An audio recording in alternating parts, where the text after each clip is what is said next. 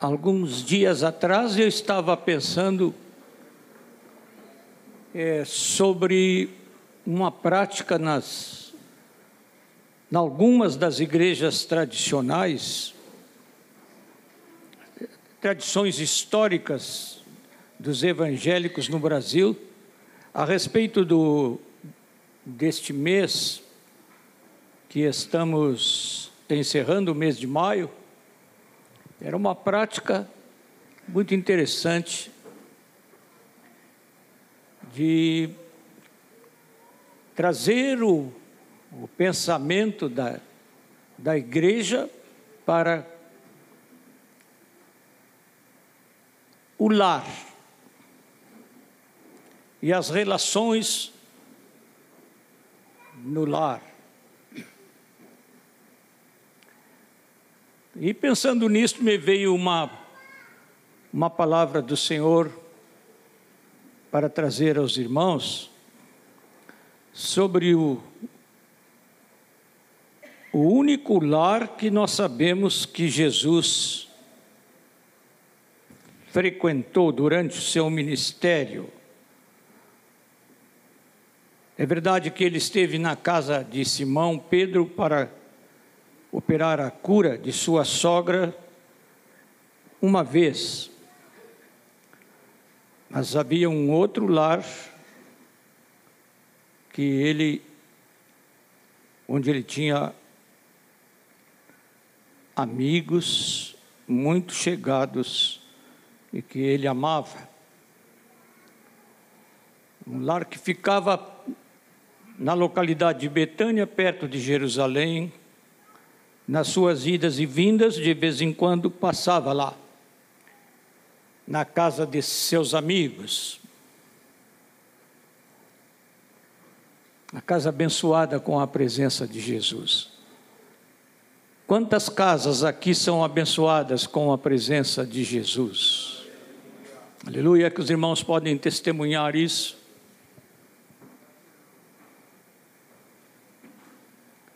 Se alguém não pode testemunhar isso, pode se preparar para de hoje em diante começar a ser abençoado.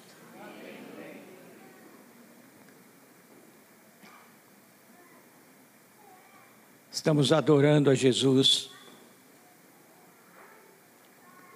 Estamos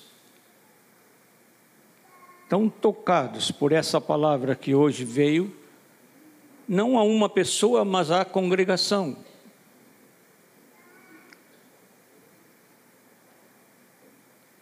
Quando começamos os louvores, o meu querido irmão Irlan, estava ao meu lado, começou a dizer assim: Tu és o, o melhor, Jesus, tu és o maior, tu és querido, tu és muito amado.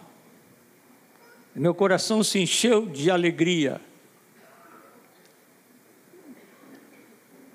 Porque muitos aqui podem dizer a mesma coisa para ele, se não todos, a grande maioria, e, e esperamos no Senhor que o Espírito Santo vai trabalhar para que todos possam dizer de todo o coração: Jesus, meu amado, meu querido, Irlanda dizia: não há ninguém como tu, ninguém como Jesus. Como vai, como vai sendo recebido, como está sendo recebido Jesus na sua casa?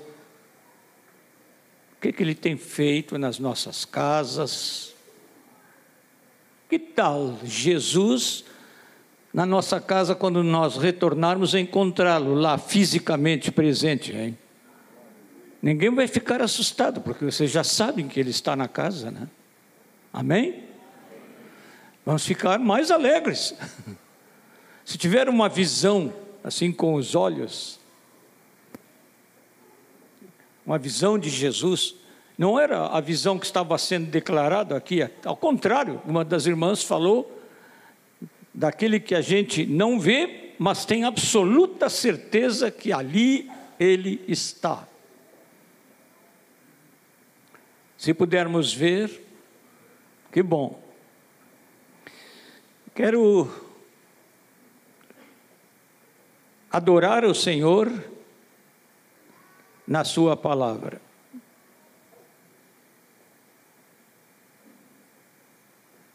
Nós temos três episódios no Novo Testamento de Jesus nesta casa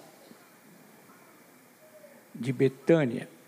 A primeira está no Evangelho de Lucas, no capítulo 10.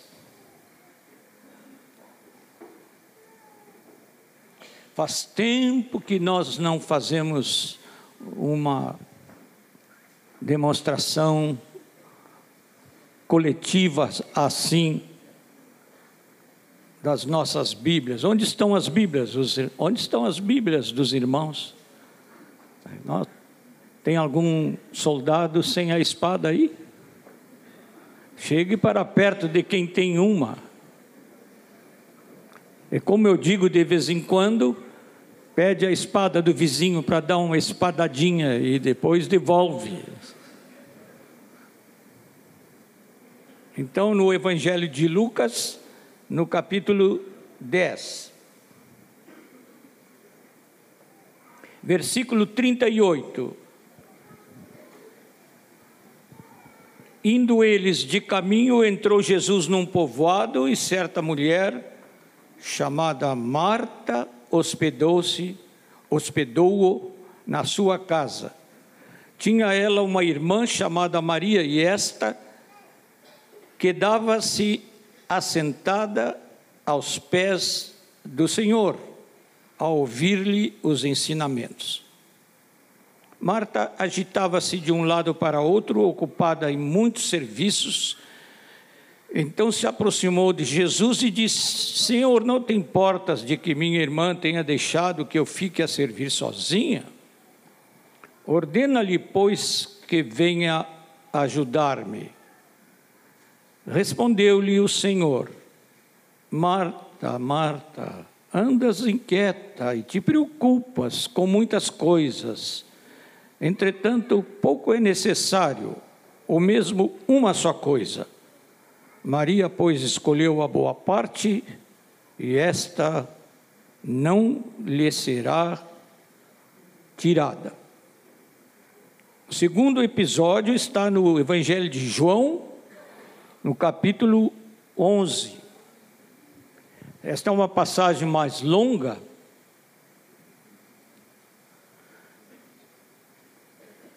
Vou pedir ao irmão Telmo para ler para nós esta passagem do Evangelho de João, capítulo 11, versículos de 1 a 5.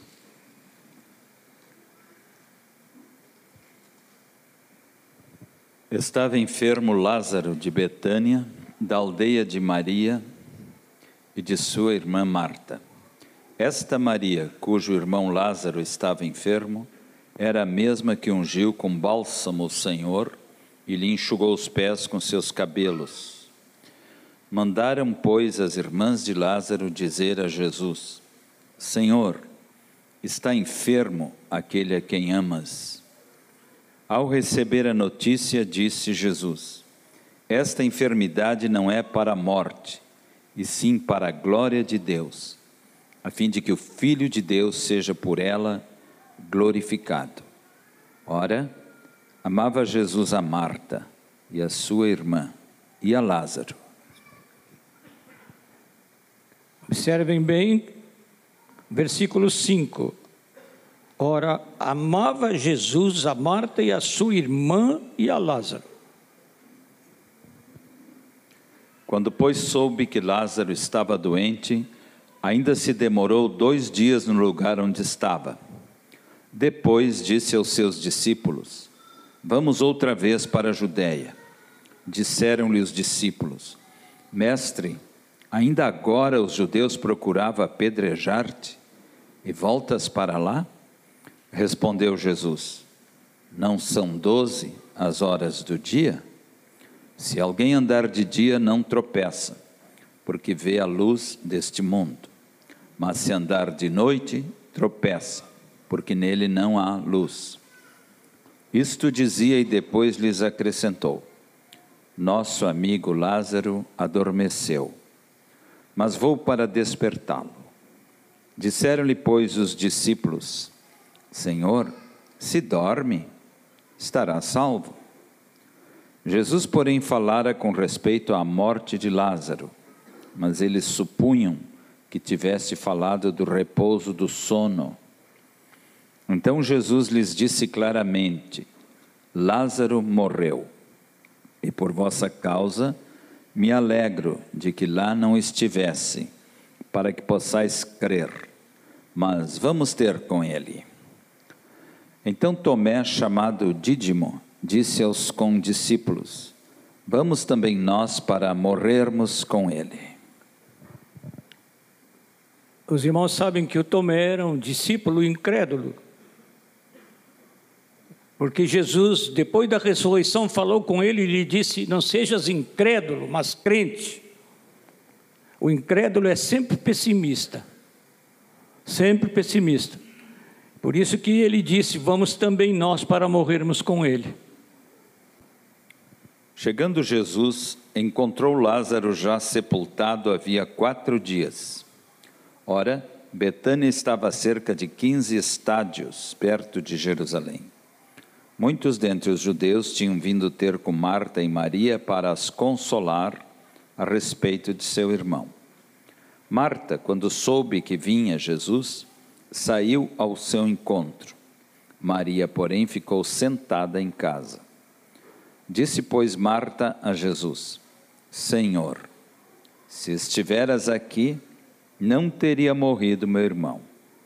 Mas também sei que, mesmo agora, tudo quanto pedires a Deus, Deus te concederá. Declarou-lhe Jesus: Teu irmão há de ressurgir. Eu sei, replicou Marta, que ele há de ressurgir na ressurreição no último dia. Disse-lhe Jesus: Eu sou a ressurreição e a vida. Amém. Quem crê em mim, ainda que morra, viverá. E todo que vive e crê em mim não morrerá eternamente. Crês isto? Sim, Senhor, respondeu ela. Eu tenho crido que tu és o Cristo, filho de Deus, que devia vir ao mundo. Tendo dito isto, retirou-se e chamou Maria, sua irmã, e lhe disse em particular: O mestre chegou e te chama. Ela, ouvindo isto, levantou-se depressa e foi ter com ele pois Jesus ainda não tinha entrado na aldeia, mas permanecia onde Marta se avistara com ele. Os judeus que estavam com Maria em casa e a consolavam, vendo-a levantar-se depressa e sair, seguiram-na, supondo que ela ia ao túmulo para chorar.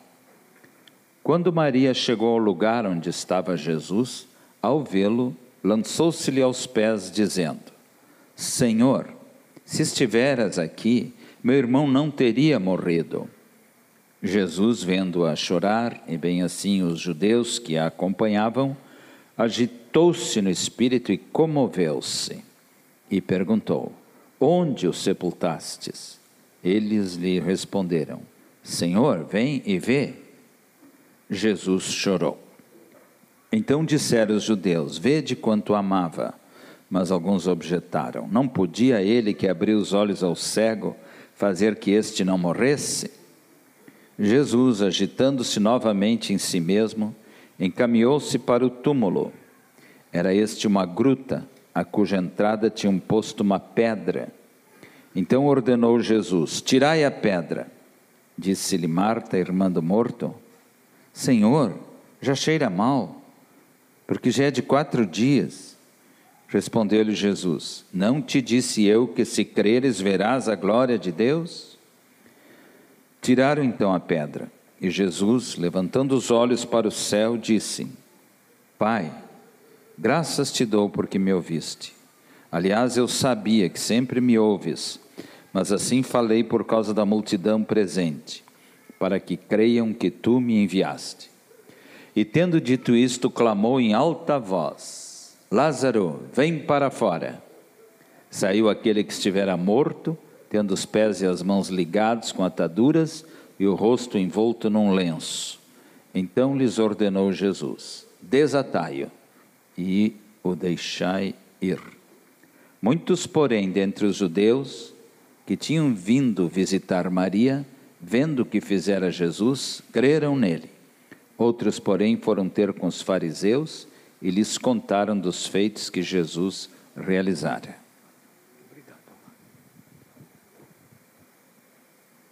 O terceiro episódio está no mesmo Evangelho de João, no capítulo 12.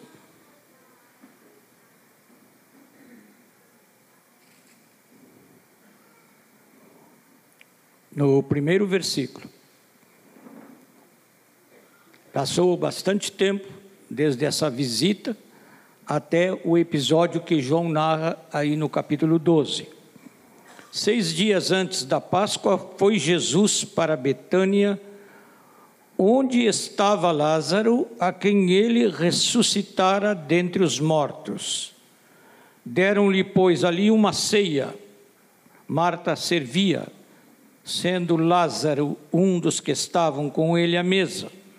Então, Maria, tomando uma libra de bálsamo de nardo puro, muito precioso, ungiu os pés de Jesus e os enxugou com seus cabelos, e encheu-se toda a casa com o perfume do bálsamo. Mas Judas Iscariotes, um dos seus discípulos, que estava para traí-lo, disse: Por que não se vendeu este perfume por trezentos denários e não se deu aos pobres? Isto disse ele não porque tivesse cuidado dos pobres, mas porque era ladrão e, tendo a bolsa, tirava o que nela se lançava. Jesus, entretanto, disse: Deixa que ela guarde isto para o dia em que me embalsamarem, porque os pobres sempre os tendes convosco, mas a mim nem sempre me tendes.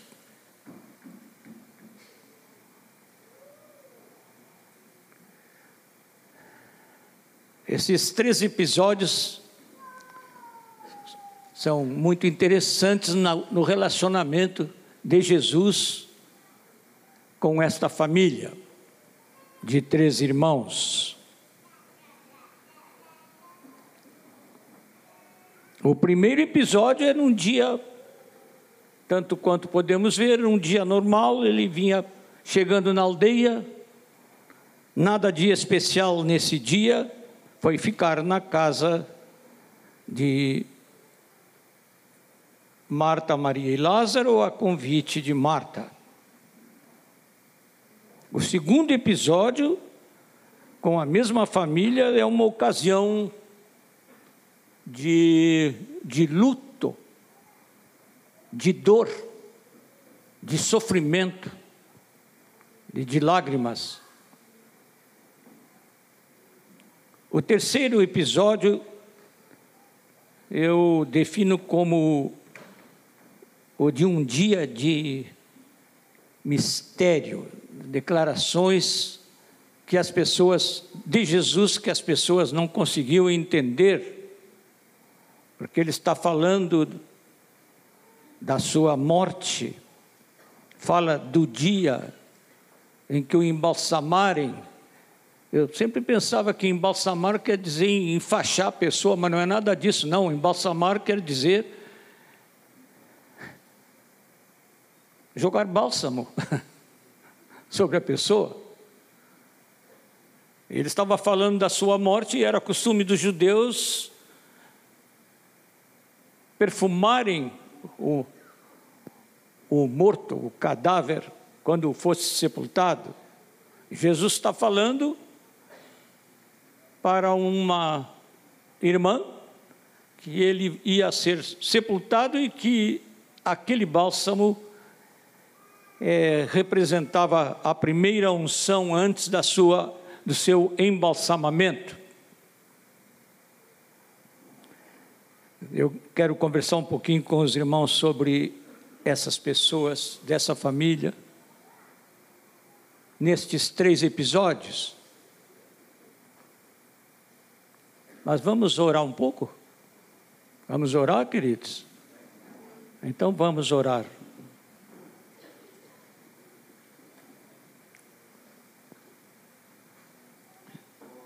Jesus, tu conheces as nossas casas, nós já declaramos e já cantamos sobre quem tu és, sobre teu amor e teu poder, e já reconhecemos que tu vives em nossas casas. Isto significa que tu vives nos nossos relacionamentos, que tu vives no nosso dia a dia, a tua influência é sentida por nós. Senhor, nós te agradecemos, porque Jesus, que amava estes três nesta casa, tu, Jesus, também nos amas. Muito obrigado pelo teu amor. Agora, Senhor, o que tu tens para nos dizer? Dize-nos agora, porque nós abrimos o nosso coração para que tu nos fales. Muito obrigado, Senhor.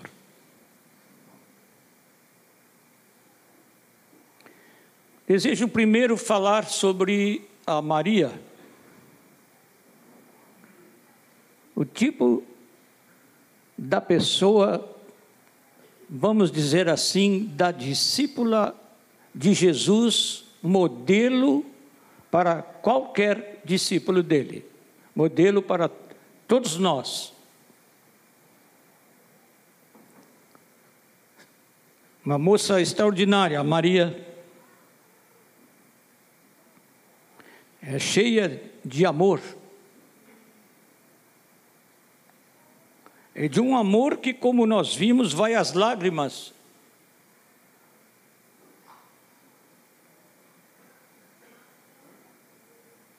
Ela amava muito a Jesus. E é interessante que nos três episódios a Maria está aos pés de Jesus nos três episódios. No primeiro caso, a sua irmã até não gostou muito que ela estava se detendo aos pés de Jesus e tinha abandonado o serviço da casa para ficar aos pés de Jesus.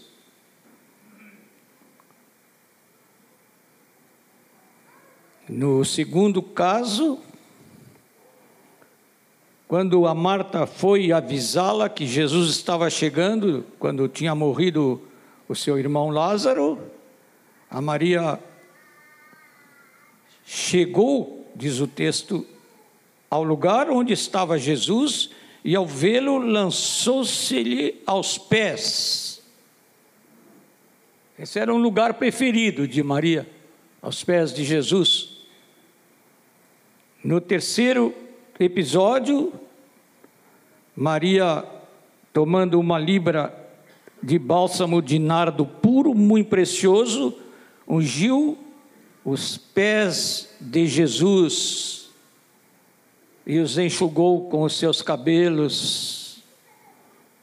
Esse era um lugar que ela gostava muito, aos pés de Jesus. Nós declaramos que Jesus está nas nossas casas. Faço uma pergunta aos meus amados: nas nossas casas temos estado aos pés de Jesus?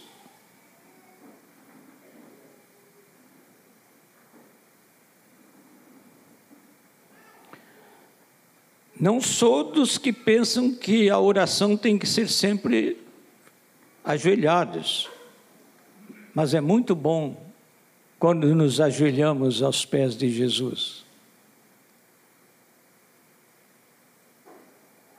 Especialmente na nossa oração particular, aos pés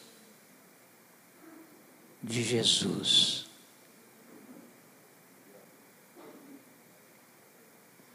Ele apreciava isso naquela irmã.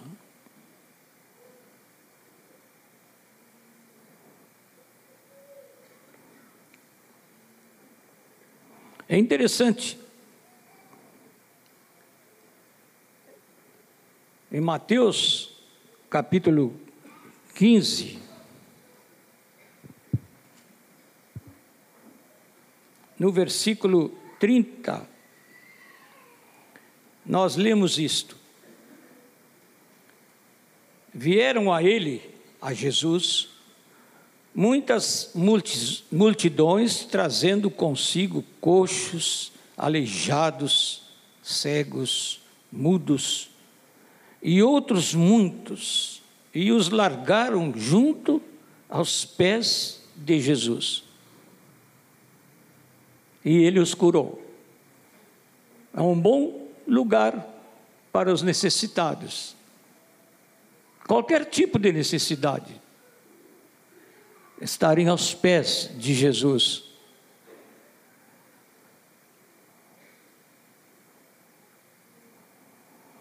Mateus 28, último capítulo do Evangelho de Mateus,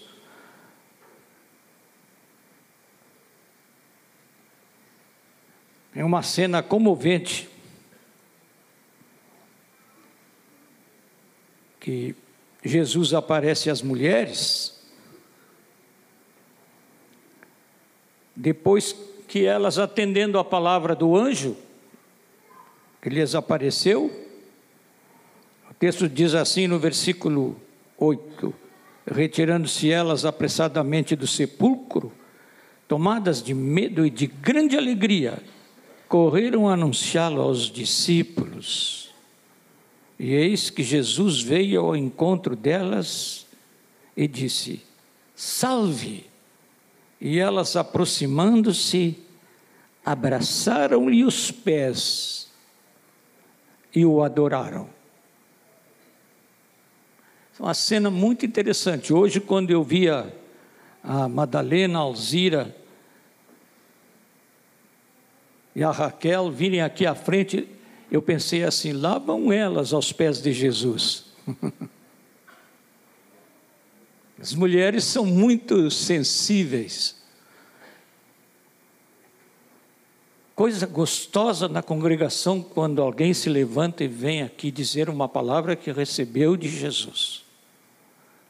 Essa atitude é muito própria daqueles que gostam de estar aos pés de Jesus.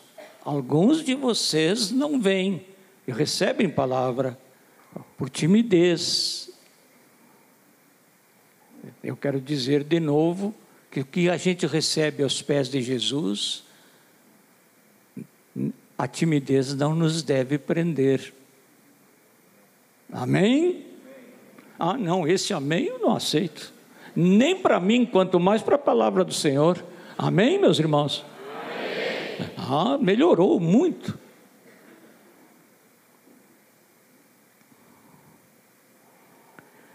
No Evangelho de Marcos, nós encontramos no capítulo 5,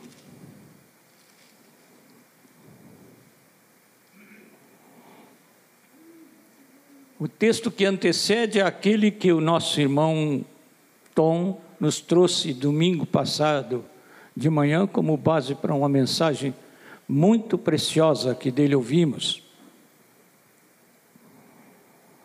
Diz assim, versículo 21. Estou lendo em Marcos 5, 21. Tendo Jesus voltado no barco para o outro lado, afluiu para ele grande multidão e ele estava junto do mar. Eis que se chegou a ele um dos principais da sinagoga, chamado Jairo, e vendo-o, prostrou-se a seus pés e insistentemente lhe suplicou: Minha filhinha está à morte. Vem, impõe as mãos sobre ela, para que seja salva e viverá. Jesus foi com ele.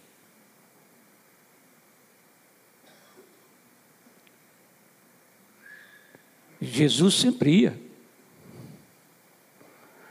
Mas ele nunca disse para alguém que se colocou aos seus pés: levanta-te, porque eu também sou homem. Ele é o Senhor. Nossa casa é um lugar muito bom para ficarmos aos pés de Jesus.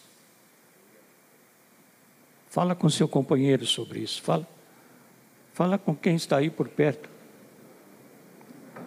Estou quase convidando a Liginha, não tem ninguém ao lado dela, quase convido para ela chegar aqui e me falar o que ela.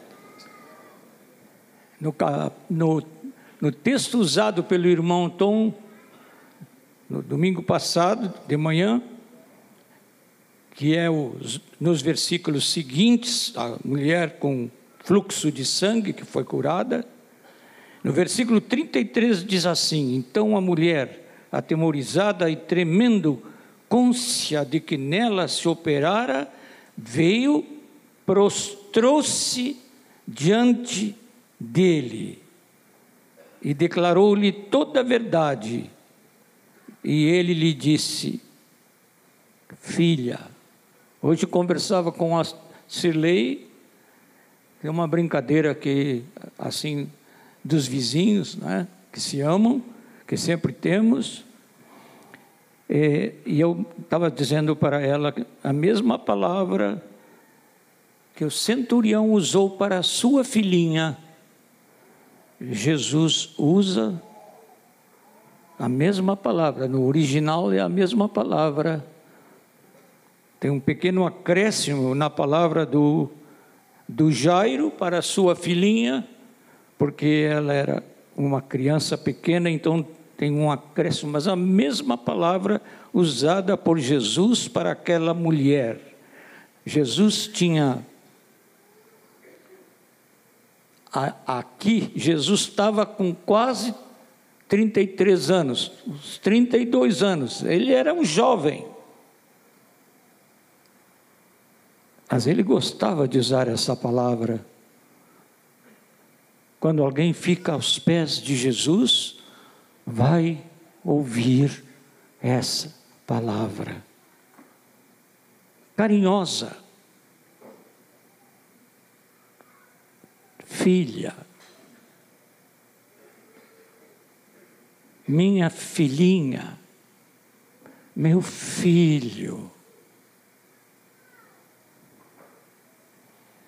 Comece a praticar de ficar aos pés dele na sua casa sempre. Mas hoje estamos falando especificamente na casa, na sua casa. Fica aos pés dele. Você vai ouvir, ouvi-lo falar com você. Meu filho, filha, filhinha. É assim que Jesus falou com as pessoas. E quando a Marta protestou, Jesus disse assim: É a Maria escolheu a boa parte, que não lhe será tirada. Você se colocar aos pés de Jesus, você escolheu a melhor parte, que não lhe será tirada nem nesta vida, nem na eternidade. Você vai sempre ficar aos pés dele. Mas eu não pretendo ministrar até a meia-noite, vou passar para Marta de uma vez. Há um, uma personagem muito interessante, a Marta no primeiro episódio que lemos, a de Lucas, é onde está o protesto dela por não estar sendo ajudada. Mas eu queria lembrar aos irmãos que no mesmo texto de Lucas, e nós lemos juntos o versículo, não é? Lucas 10, diz no, no, desculpe, no texto de João, capítulo 11, diz que ele amava os três. Ele não amava só a Maria, ele amava a Marta também. E a Marta também era uma mulher extraordinária. E uma mulher para ser modelo também para os discípulos de Jesus. Ela sabia muitas coisas. Jesus não foi tantas vezes a Betânia para ela ter aprendido tanta coisa de Jesus, mas ela era uma discípula extraordinária. Os irmãos, eh, vejam o que ela disse. Ela disse coisas que muitos na igreja não dizem para Jesus. Ela disse assim: primeiro, ela tinha uma confiança muito grande em Jesus. Ela disse: Senhor, se tu estiveras aqui, não teria morrido meu irmão. Ela disse a mesma coisa que a Maria disse também quando chegou aos pés de Jesus. Ela disse mais, ela disse: Também sei que mesmo agora, tudo quanto pedires a Deus, Deus te concederá. Jesus lhe falou: Teu irmão vai ressurgir. Aí ela revelou como ela estava bem no discipulado dela. Ela disse: Eu sei, replicou Marta, que ele há de ressurgir na ressurreição no último dia. Disse-lhe Jesus: Eu sou a ressurreição e a vida. Quem crê em mim, ainda que morra, viverá, e todo que vive e crê em mim, não morrerá eternamente. Ele perguntou: Tu crês isto? E ela disse: Sim, Senhor. Respondeu ela: Eu tenho crido que tu és o Cristo, o Filho de Deus que devia vir ao mundo. Extraordinária declaração dessa discípula. Naquele tempo, nós ouvimos isso constantemente, declaramos e cantamos as nossas canções sobre isso. Mas a Maria não teve, a Marta não teve convivência com a igreja, mas ela teve convivência com Cristo. E ela sabia muito bem quem Jesus era por isso, essas suas declarações tão extraordinárias. Eu tenho ouvido muitas pregações sobre o episódio do, de Jesus nesta casa, falando que, que Marta estava muito errada e que Jesus a repreendeu com palavras fortes. Hoje eu não penso assim. Eu penso que Jesus coloca sempre as coisas no lugar quando Ele está na nossa casa. Eu tenho sido repreendido por Jesus, não poucas vezes, muitas vezes. Eu já ouvi o meu nome repetido por ele. Eu tenho, já falei aqui uma vez na congregação que quando Jesus repete o nome de alguém, pode se preparar que vem bomba depois. Mas é bomba de amor. Não é bomba para destruir, é bomba de amor para construir. Comigo ele tem agido assim. Me adverte com palavra severa. Vou contar um episódio que aconteceu comigo há anos atrás, que alguns aqui já ouviram e vão me perdoar os que ouviram, porque há muitos que não ouviram. Eu estava há muitos anos atrás pregando numa igreja na cidade de Niterói, no estado do Rio, é uma denominação assim de natureza pentecostal.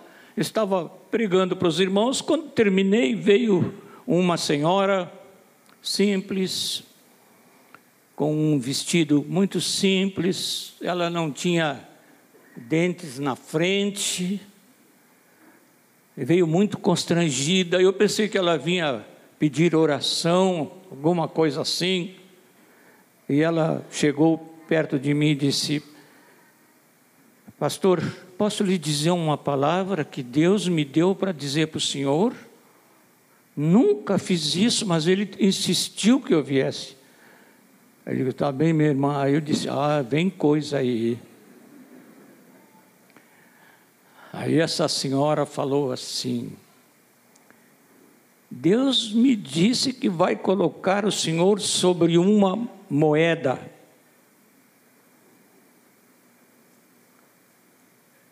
Eu disse, mas tem certeza que ele disse? Que coisa estranha, me colocar sobre uma moeda? Que isso? A senhora tem certeza que foi isso que Jesus disse?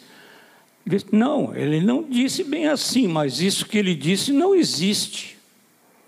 A simplicidade dela, ela não reconhecia aquilo que Jesus tinha dito para ela. Aí eu vi a sinceridade dela, a espontaneidade e até a coragem, porque ela estava meio que tremendo por falar com o pastor que tinha pregado. Aí ela me disse assim: eu, disse, foi isso mesmo que ele falou? Ela disse: Olha, não foi bem isso. Ele disse que ia colocar o Senhor sobre uma moenda. Ah, é. mas isso não existe, não existe sim. Vou lhe explicar o que é. E expliquei para ela que era a pedra do moinho onde o trigo era moído. Ele está dizendo que vai moer-me e eu pensei assim: é, eu estou precisando mesmo disso.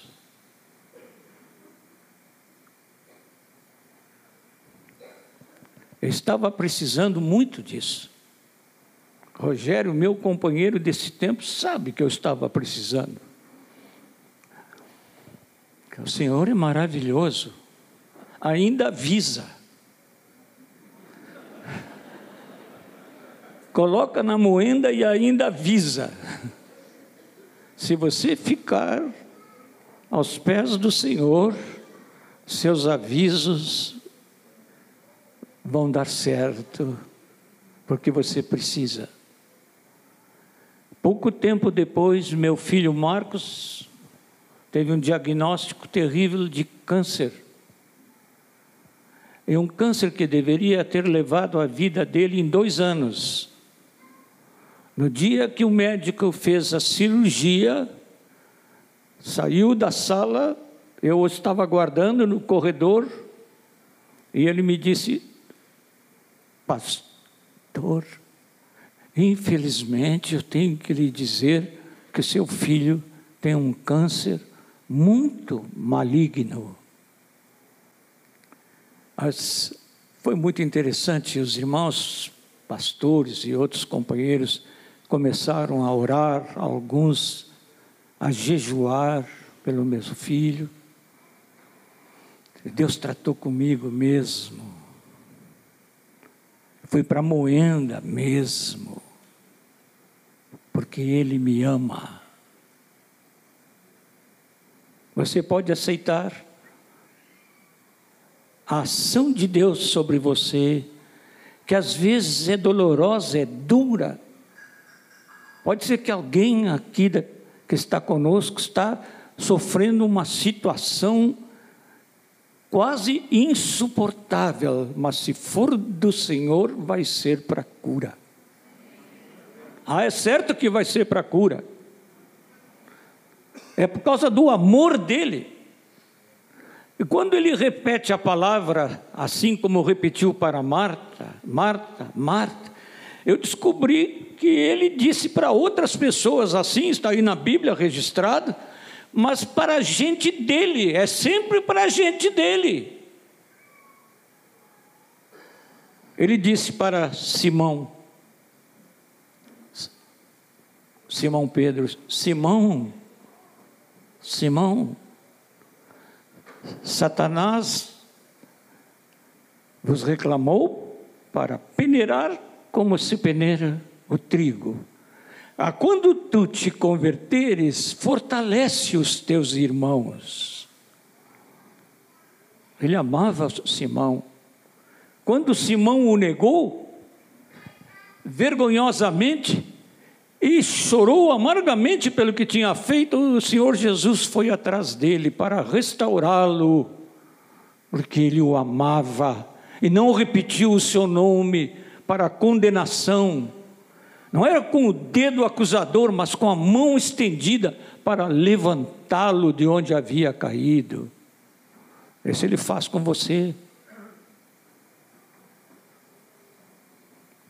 Um dia ele disse para um homem que estava perseguindo os seus discípulos, ele disse: Saulo, Saulo, por que me persegues?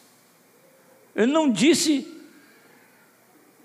para aquele homem essas palavras, repetindo o nome dele, não para condená-lo, pelo contrário, para despertar nele o que estava lá dentro dele, disse: Por que me persegues? É dura coisa para ti recalcitrares contra o aguilhão. Tem uma pessoa, porque Liginha e eu estamos orando, está recalcitrando, contra o aguilhão essa pessoa. Nós nos enchemos de fé para crer que Jesus vai tocar nessa pessoa e vai falar com ela isso. Ela está recalcitrando contra o aguilhão, mas é o amor de Jesus que vai restaurar essa pessoa, mediante também a nossa intercessão. E até sobre uma cidade, Jesus também mostrou o seu amor, repetindo o nome da cidade. Quando chegou perto de Jerusalém, viu a cidade, chorou sobre ela. Só tem duas vezes na Bíblia Jesus chorando. Uma foi, como já lemos hoje, quando Lázaro estava morto depois vamos comentar isso. E a outra vez foi sobre a cidade de Jerusalém. Mas vejam o amor de Jesus. Ele disse: Jerusalém, Jerusalém, que matas os profetas, destróis, rejeitas os que te foram enviados. Quantas vezes eu quis ajuntar os teus filhos, como a galinha ajunta os seus pintinhos debaixo das suas asas, e tu não a quiseste, e vendo a cidade, chorou sobre ela. Se você for para os pés dele, muitas vezes ele vai repetir o seu nome porque Ele ama você. Em nossa casa, Jesus presente nos faz a nós alvos do seu amor. Como Marta. Sacudiu a Marta, mas porque amava a Marta. E depois temos o Lázaro. Muito interessante esse caso do Lázaro. No ministério de Jesus, é um dos acontecimentos mais notáveis por várias coisas, não só pela ressurreição, porque ele ressuscitou a outros. Ele ressuscitou o filho da viúva de Naim, ele ressuscitou a meninazinha na casa do Jairo, porque ele chegou lá e a ressuscitou, a levantou. Até na sua. Nos episódios que narram a sua morte e a sua ressurreição, diz que muitos sepulcros se abriram e muitos foram ressurretos no meio daqueles eventos. O Deus que levantou a Jesus dentre os mortos, continua levantando pessoas dentre os mortos. Mas eu queria me referir a uma coisa que aconteceu, que mostra o amor de Jesus. É que nesse episódio, nosso irmão Telmo leu para nós a passagem que fala da comoção de Jesus. Quando eles foram se aproximando do túmulo, onde o Lázaro estava, Jesus ficou muito comovido. Diz o texto que ele agitou-se no espírito e comoveu-se. E mais adiante, quatro, cinco versículos depois, diz: Jesus, agitando-se novamente em si mesmo, encaminhou-se para o túmulo. Por, por, muitos anos eu me perguntava como é que se explica assim, do ponto de vista psicológico, vamos falar assim, do ponto de vista mental, que Jesus se comoveu tanto com a morte do seu amigo. Eu pensei, será que isso é coerente com o que diz o texto? Pois até Jesus se demorou para ir aonde Lázaro, a casa de Lázaro. As irmãs mandaram avisá-lo e parece que João, o evangelista, parece não, foi isso mesmo. De propósito, escreveu assim: Ora, amava Jesus a Marta e a sua irmã e a Lázaro. Quando, pois, soube que Lázaro estava doente, ainda se demorou dois dias no lugar onde estava. Parece uma provocação. Quando ele soube do seu amigo doente, em vez de sair correndo para lá, eles amavam aqueles três, ele se demorou. Quando os discípulos levantaram uma objeção, ele disse claramente: ele morreu. Quando chegou lá, encontrou Lázaro já sepultado, havia quatro dias.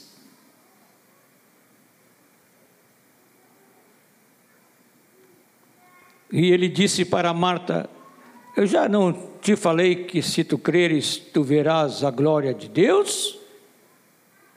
Ele sabia o que ia fazer, meus irmãos. Amém? Jesus sabia o que ia fazer, por que chorou?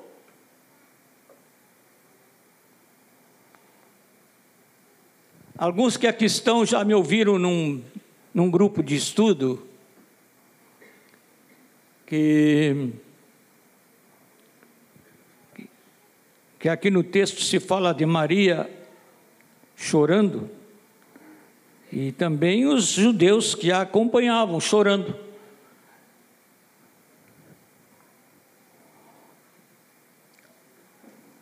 Parece que fazia parte do ritual dos hebreus até contratar carpideiras para chorarem nos enterros. Né?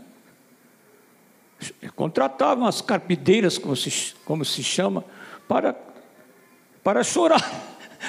É interessante isso, uma lamentação esquisita, uma lamentação paga. Mas ali Jesus viu Maria chorando. Mas eu, estudando a palavra, descobri uma coisa muito interessante que compartilho de novo com aqueles com quem já compartilhei e com aqueles que nunca ouviram isso. Na língua original, o chorar de Jesus é um verbo diferente do chorar de Maria e dos judeus. Isso é muito interessante. Eu me permito até citar para os irmãos verem pelo som, até a palavra chorar no original, de, do choro de Maria e do choro de Jesus é diferente. O choro de Maria e dos judeus é o verbo claio. O verbo de chorar de Jesus é a única palavra chorar no grego que tem na Bíblia é essa de Jesus. É o verbo da crio. Eu comecei a pensar o que, que Deus quer dizer com isso. É que a lágrima de Maria é a lágrima do pesar de quem perdeu alguém. E sente a separação. É a dor da separação. A lágrima de Jesus foi por causa que ele viu Maria chorando e os judeus chorando, e chegou as lágrimas por perceber o que o pecado produziu na natureza humana, a morte, a separação, a dor. A lágrima de Jesus é por causa da lágrima dos outros. É a dor de Jesus que vai a esse ponto, a mesma lágrima que ele chorou sobre Jerusalém, ele chora por ver as consequências do pecado na vida humana. Ele não estava chorando por Lázaro, sabia o que ia fazer com Lázaro, mas ele estava chorando por causa do nosso choro. Se você voltar para casa hoje, querendo ficar mais aos pés dele, você vai perceber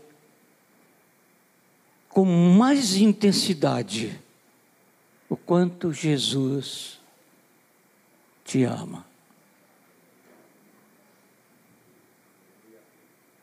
Se você voltar com esse propósito, você vai perceber quanto Jesus te ama.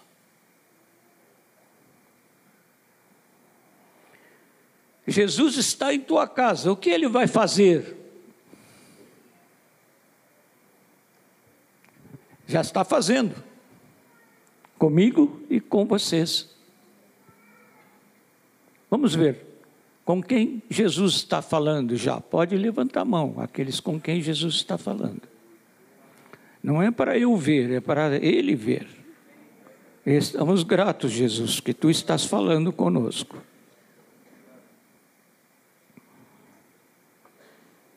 Hoje de manhã eu li uma meditação muito interessante num livro de meditações de, de irmãos é, de uma igreja aqui de Porto Alegre, que, uma igreja batista, que patrocinaram esses é, Passos com Deus, é o título do livro, e meditações escritas por irmãos da congregação.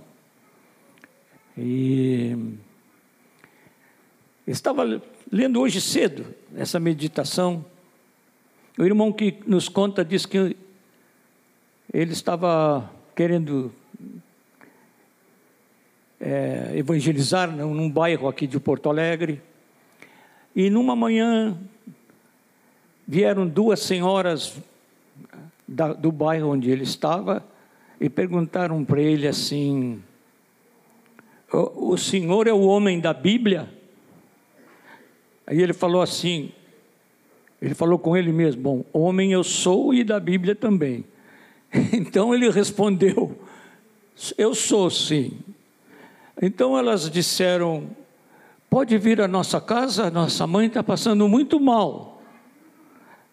Eu, o moço foi à casa e chegou lá, encontrou a mãe das, das duas moças. É, roxa, com seus lábios já tinham, já tinham perdido todo o sangue dos lábios e, e já estava, como diziam os antigos, nas vascas da morte. E estava lá quando Jesus, quando ele falou para Jesus assim: E agora, Jesus? A base da meditação dele era: a pergunta: e agora, Jesus? Quantas vezes temos perguntado isso, né? E agora? Às vezes nós perguntamos assim: e agora que faremos? Ah, o que, que eu devo fazer? Ele perguntou: e agora, Jesus? E Jesus falou com ele. As, uma das irmãs havia saído para chamaram o irmão delas, que morava em outro lugar, para vir com o automóvel trazer socorro para sua mãe. E Jesus fala com ele e disse: Lê para ela o Salmo 23.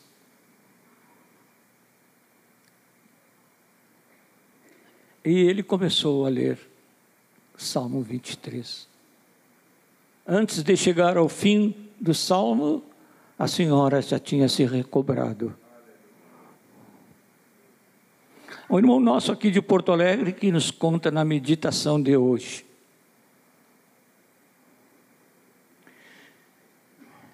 Um dos discípulos que vão à minha casa para orar comigo, um dos pastores da cidade, me contou uma coisa muito interessante que aconteceu com ele nos, no domingo passado.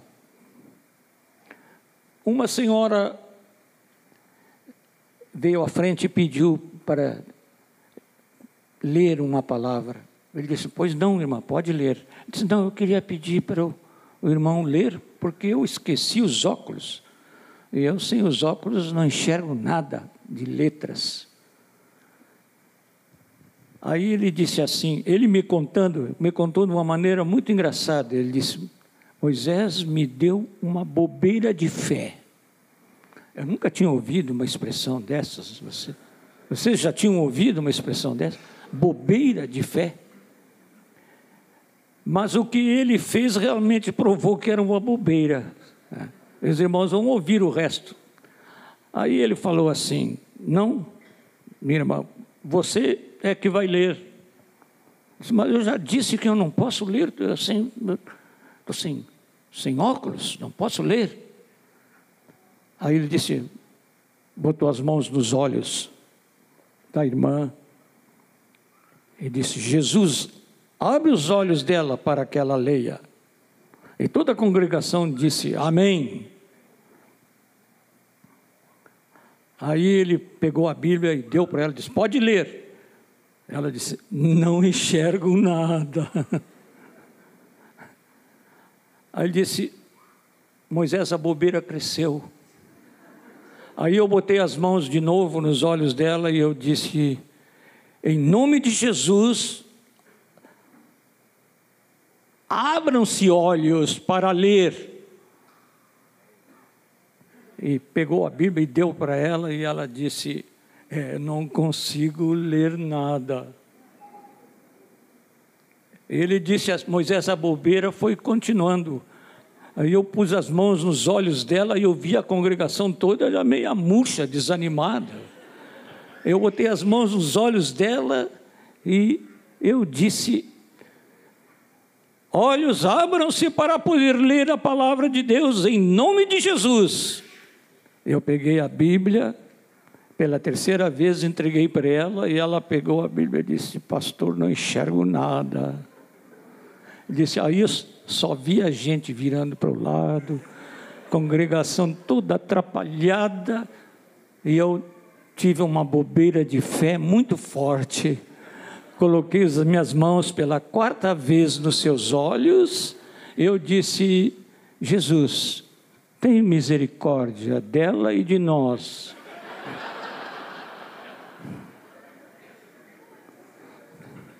Abre seus olhos.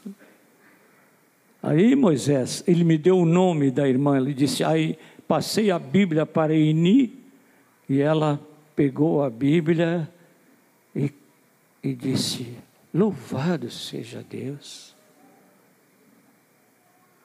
E leu as Escrituras. E não foi no momento, ela foi para casa e disse para uma pessoa da sua família: traz a Bíblia, aquela de letra miudinha que você tem.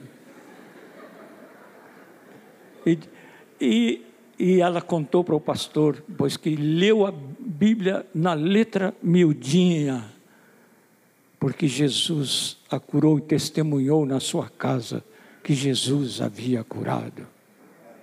Aconteceu agora, uma semana atrás. Constantemente, os irmãos ouviram o nosso irmão que brasileiro que trabalha na Bolívia, ministrando aqui da cura da sua esposa. Eu ouvi no CD que minha esposa levou. Nós temos um Jesus que nos ama, que está presente conosco Nós declaramos no início que Ele está na nossa casa, Ele está na nossa vida. Então, amados, eu cheguei a dizer para aquele irmão: toda a igreja está precisando ter uma bobeira de fé. Duas coisas são evidentes com a presença de Jesus. Na casa de Marta, Maria e Lázaro, seu grande amor e seu grande poder a serviço do seu amor. Aqueles em cuja casa Jesus está, digam amém. Mas ele está com poder, atuante por causa do seu amor. Ele é amor. Senhor. E agora, Jesus? E agora, Jesus? Tu estás aqui.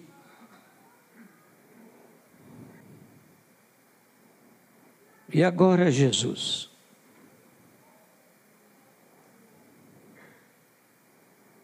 Tu estás em nossa casa.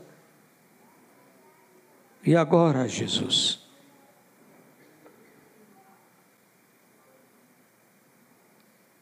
Somos teus discípulos. E agora, Jesus,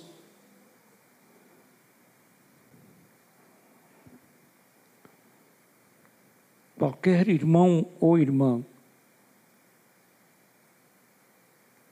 que precisa crescer, diminuindo aos pés de Jesus,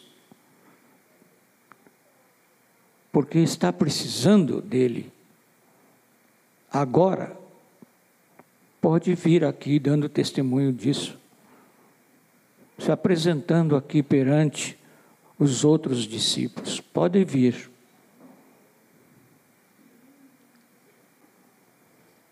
E agora, Jesus? E agora, Jesus, com estas vidas? Estamos esperando em Ti, Jesus.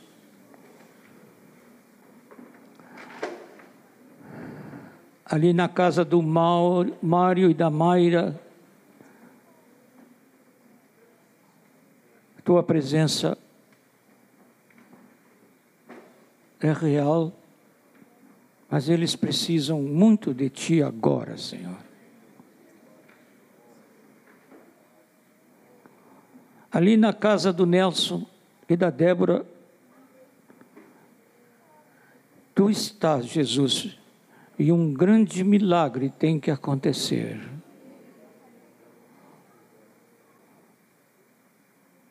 Ali na casa do Emerson, ele especialmente precisa de um milagre teu naquelas pernas, Senhor. Oh, Jesus. Tu conheces cada um aqui, Senhor. E eu digo que cada um tem carência.